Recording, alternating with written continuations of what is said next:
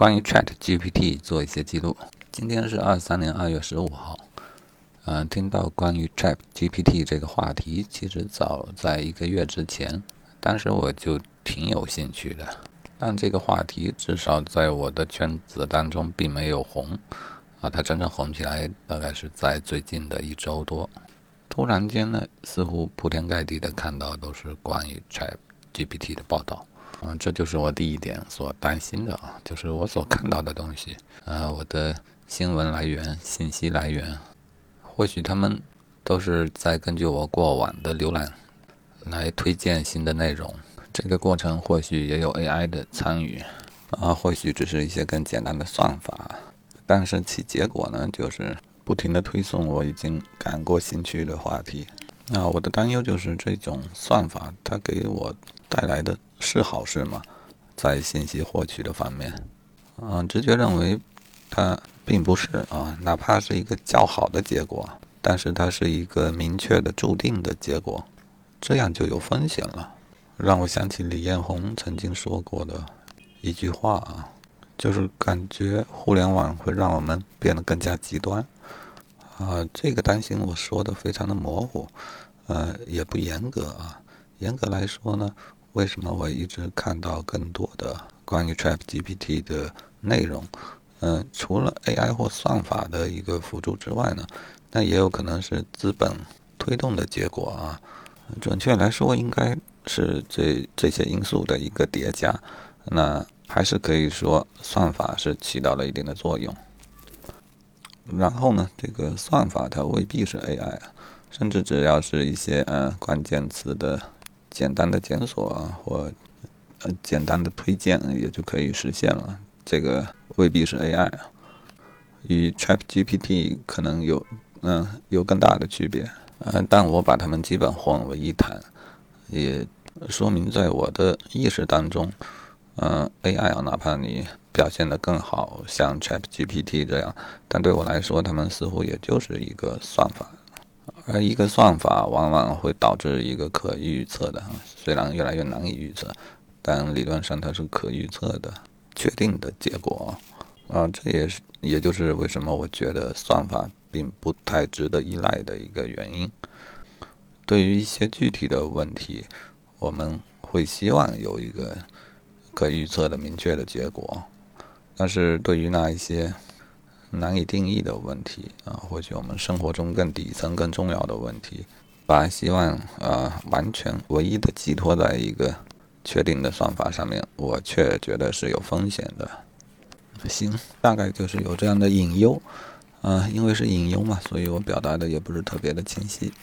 现在就 ChatGPT 在做一些啊目前认识的一个记录。这个过程中可能会把这种担心说明的更充分一些。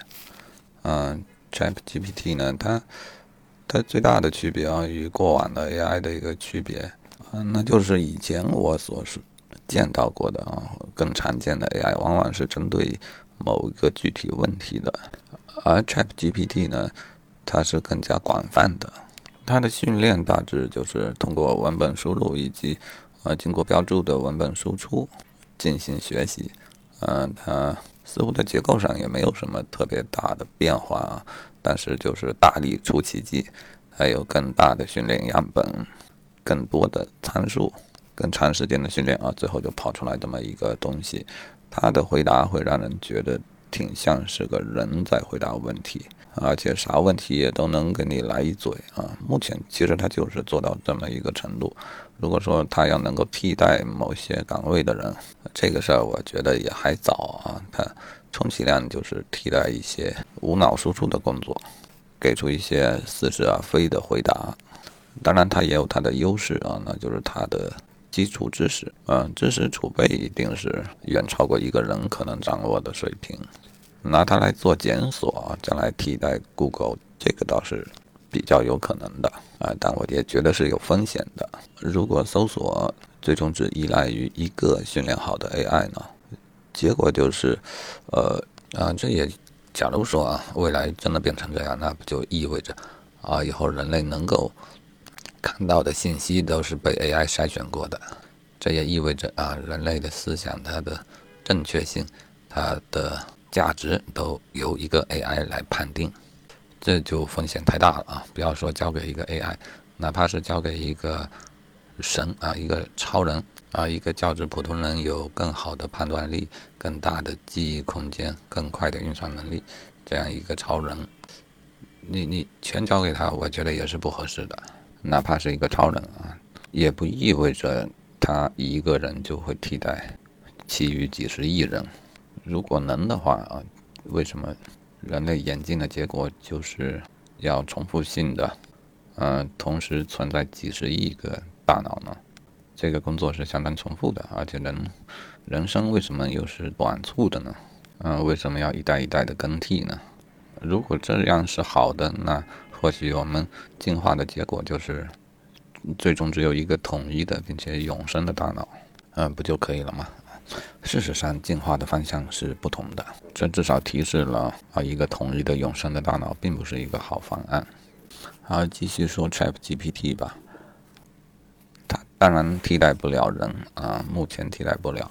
以它这种模式啊，没有大的变动的话，它将来肯定也替代不了。它的学习它一定来来源于一些标注好的训练集啊。经过标注的文本的输入输出，可以做一个思想实验啊。假设标注的为他做标注的就是一个人，只有一个人，那么 Chat G GPT 就会越来越像这个人啊。但是一个人看起来工作量跟不上，所以他一定是有一个团队来对他进行预训练。那意味着最终呢，Chat GPT 呢，它就会越来越像这一些人杂糅在一起的那个样子。嗯，我想这可以解释为什么 ChatGPT 最后它现在给出的答案答案往往会比较中庸，嗯，恕我直言，甚至可以说是平庸。而它确实是什么问题现在都能来一嘴，但是答案永远平庸。它的答案能够用来指导我们的生活吗？这显然是不足够的啊。它目前能做到的程度就是可以用来应付一些任务，嗯，帮助你节约时间去。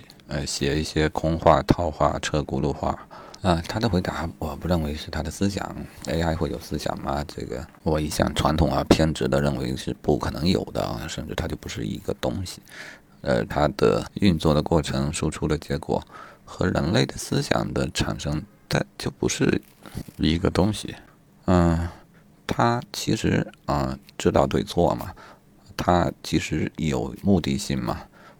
他能提问题吗？他有生活的经历吗？他真正知道问题与回答的意义吗？这些我觉得都是不可思议的啊！因此，我觉得他终归替代不了人。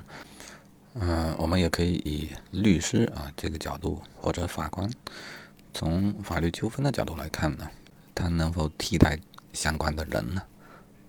这肯定不行啊！呃。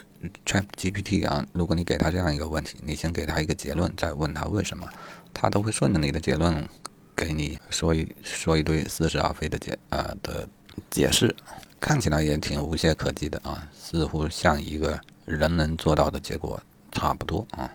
但如果是一个矛盾对立的问题啊，比方说一个纠纷，那有控方有辩方，每一方呢都有自己的主张、自己的诉求。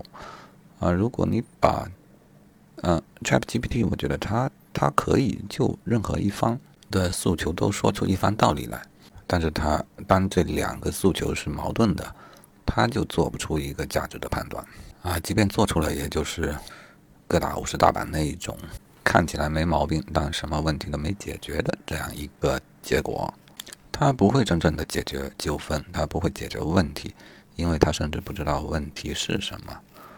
嗯，所以我们还远远没有到需要担心它替代某一些岗位的这种程度。啊，ChatGPT 它当然是一个令人惊艳的产品，它在原有的技术路线上是有重大的进步，但是啥事儿一旦火爆起来呢？啊，就像以前的比特币啊、以太网啊、NFT 啊、什么区块链啊，他们。他们在技术上一定有可取的地方，啊，但是呢，一旦资本介入了，一个技术就会被爆炒过度，被描绘的太过于美好和神奇，啊，这就是资本不负责任的地方。啊，我想还是得等这个热潮退去之后，啊，硝烟散尽，这些新的技术才可以继续按它自己的路线，呃，正常的成长吧。好，最后说说我自己的想法啊，一个 AI 啊，不论它如何强大，ChatGPT 目前还远没有做到。啊，即便真的能够做到啊，甚至于它也像人类一样拥有情感、价值判断的能力，会提问题，有生活，有经历啊。就算它是一个真正的最强的人类大脑，那也不意味着思想就需要被统一成它的思想啊。如果把每个人的大脑呢都看作一个 AI 的话，嗯，请问大自然为什么要做这样重复的工作，弄出几十亿个 AI？他们各自在学习，呃，却从来得不出多少统一的结论。啊，我想原因就是这样会更加强壮吧。大自然不计成本的这样做，一定有它的意义。生物的多样性呢，能够保证它应对完未知的自然的所有的变化啊，除了毁灭性的，嗯，其他的变化呢，可能会淘汰绝大部分的生命，但是。总会啊，因为它的多样性呢，总会有一些留存下来，活下来。这就是生命的基因的多样性，它的意义所在。我想放在思想的领域也是一样的。我们为什么要有同时有几十亿份的不同的思想呢？也是同样的原因。那 AI 还有作用吗？我想任何一个技术手段都是有它的意义和价值。AI 短时间内我看不出有任何希望能够替代人脑的运作，嗯，但是它可以作为一个辅助，而且我觉得 AI 也不应该是独一份的啊，而是每个人都可以训练自己的 AI，而这个 AI 就会辅助我如何去记录，嗯，如何去反思、去回顾，然后去摄取相关话题的。信息啊，帮我筛选信息，啊，帮助我把我所产生的信息分享出去。嗯，经过我的训练，他越来越懂我，他懂我，越来越像我。啊，或许等到我死去以后呢，他可以作为我的思想的一个最好的替代品，啊，至少也能是我的思想博物馆的一个最好的管理员吧。啊，我想象将来每一个人都有这样一个 AI，嗯，那么他就可以将已经死去的人的思想继续延续下去。思想总是越多越好，越多越强壮。如果每个思想还可以一定程度上得到延续，那么人类世世代代所产生出来的这么多的思想所产生的价值，它就会被更好的保留下来，就可以更有效的促进更新的、更好的。思想的产生，啊，从这个角度来看，是很有价值的。